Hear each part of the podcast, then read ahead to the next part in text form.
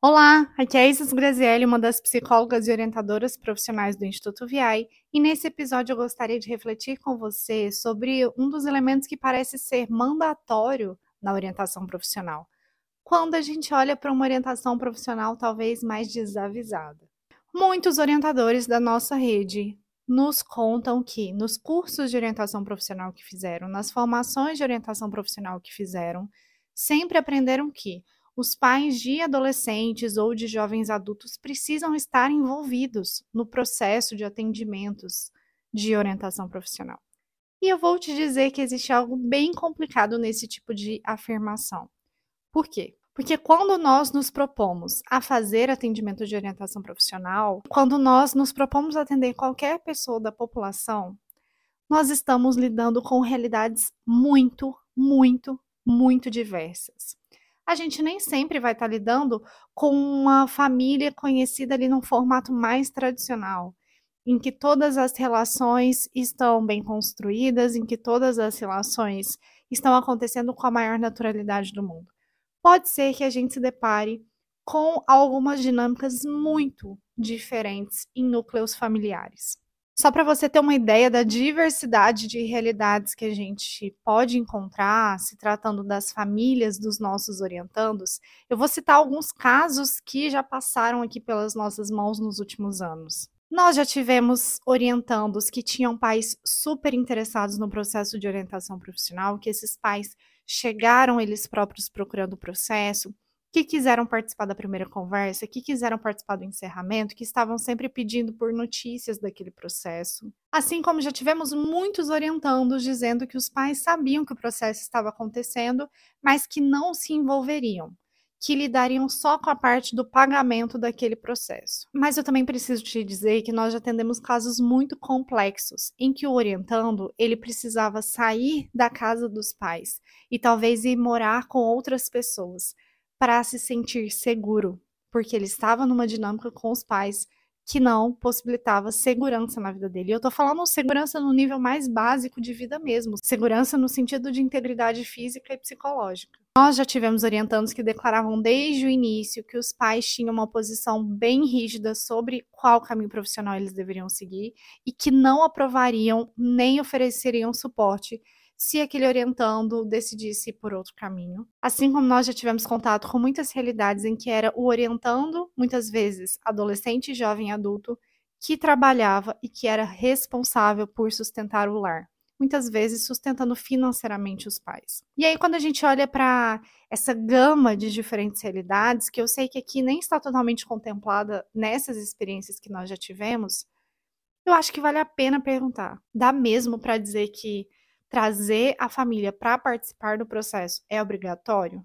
Talvez esse seja um convite muito desejado, um convite no qual a gente sabe que dá para colher interessantes frutos para aquele processo de decisão profissional, a depender da realidade dessa família, a depender da dinâmica das relações, das condições, da estrutura física, da estrutura social, na qual essas famílias estão inseridas. E é claro que você, enquanto orientador, pode ter estabelecida a sua conduta preferida de trabalho, determinando, por exemplo, que você vai sempre buscar fazer uma primeira conversa da qual os pais participem, ou que você vai sempre enviar avisos sobre as transformações do processo para os pais, ou que você vai convidar a família para participar do encerramento desse processo de orientação profissional, mas eu gostaria de dar alguns lembretes para que você possa definir essa sua conduta ideal com os familiares da melhor forma possível.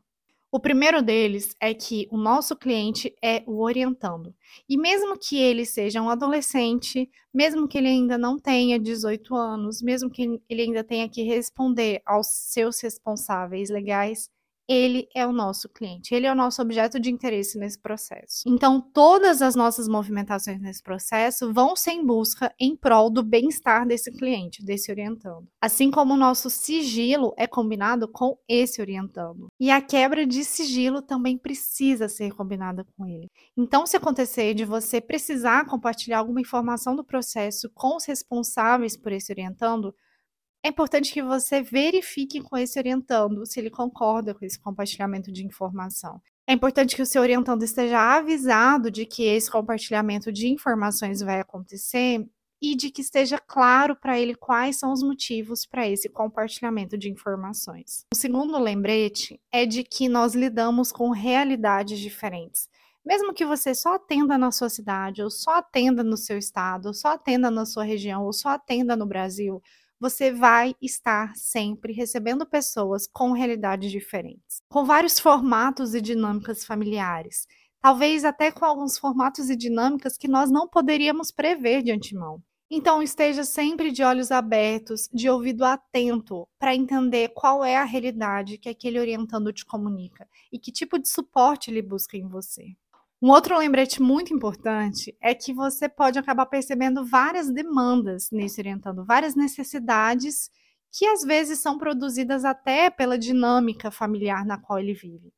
E aqui a gente tem que tomar muito cuidado, porque é comum nos orientadores profissionais, assim como em outros cuidadores do bem-estar, que a gente tenha uma certa intenção de abraçar todas essas demandas, de cuidar de todas essas necessidades. Mas não dá para a gente abraçar o mundo. No episódio anterior, eu falei muito sobre ter claro qual é o objetivo do trabalho com aquele orientando. E é esse objetivo que precisa definir o escopo desse trabalho e guiar as nossas ações. E um último lembrete é saber que esse orientando pode sim te trazer algumas demandas que podem ser atendidas por você, que você consegue atender. Mas se você tem um formato de trabalho muito rígido, que só aceita acontecer daquele jeito, naquela sua conduta preferencial, que só aceita fazer um processo se tiver uma primeira conversa com os pais, se tiver uma última conversa com os pais. Pode ser que você não consiga abraçar essas outras demandas que aparecem. Então, um convite importante aqui de todas as nossas reflexões desse podcast é para que você trabalhe a sua flexibilidade, sustentado, é claro, pela sua ética profissional, pelos seus estudos e pelos seus valores. Um fenômeno muito interessante que acontece em vários processos é que às vezes a gente percebe, a gente vai descobrindo que os apoiadores principais daquele orientando nem são os pais, nem é o pai, nem é a mãe, às vezes vão ser outras figuras relevantes da vida dessa pessoa. Pode ser que seja uma avó, pode ser que seja um namorado, pode ser que seja uma madrinha, um amigo, quem sabe. Então é muito importante a gente buscar ali ao longo do processo entender quem são as figuras que vão servir de apoio, que vão fortalecer esse orientando, para que ele vá em busca daquela decisão que ele tomou durante o processo de orientação profissional. E já que nós lidamos com realidades muito diversas, pode ser que você também se depare com orientandos que não contam com nenhuma rede de apoio com ninguém por perto que possa favorecer aquele processo e aquela decisão. Nesses casos, é muito importante que nós, orientadores, tenhamos recursos para acionar serviços, para acionar instituições, para acionar espaços que ofereçam ao público, à população, algum tipo de apoio, algum tipo de suporte que esse seu orientando precisa. Caso você esteja passando por uma experiência inusitada que você nunca experimentou lidando com uma dinâmica muito inesperada nos seus processos de orientação profissional, é claro que você também pode contar com a supervisão de orientadores que te ajudem a pensar sobre essa realidade que está se apresentando para você nós estaremos disponíveis caso você queira conversar sobre processos desafiadores nos quais você ainda perceba uma certa insegurança de manejo. Mas eu também te convido para acompanhar os conteúdos que nós compartilhamos semanalmente na nossa plataforma para orientadores profissionais.